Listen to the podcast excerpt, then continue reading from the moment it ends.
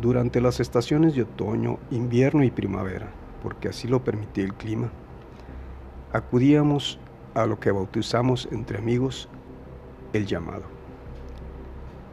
Era cuestión de ser puntuales y debíamos abastecernos del suficiente alimento para el desayuno y la comida que abarcaba esa corta pero significativa expedición.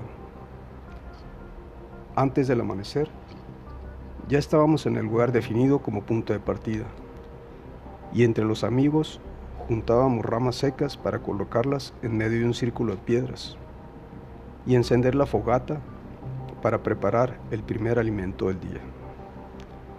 Satisfechos, procedíamos a tomar nuestras mochilas y emprender la extenuante caminata cuesta arriba de nuestro querido cerro, el Centinela.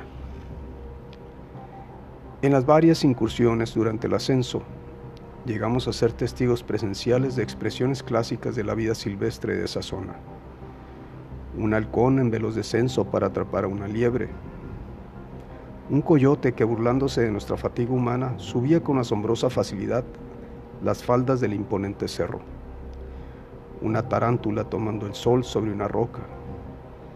El silencio y la quietud y mientras tanto, allá arriba en el sitio indicado, esperaban impasibles nuestros místicos anfitriones. Nos deteníamos cada cierto tiempo para beber agua, relajar los músculos y admirar el hermoso paisaje.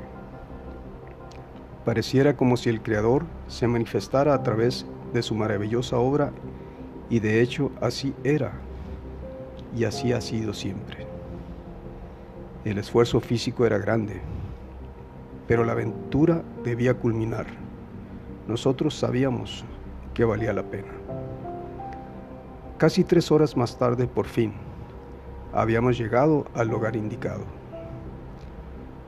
acomodábamos nuestro sencillo equipaje y procedíamos a recuperarnos para después ponernos a meditar.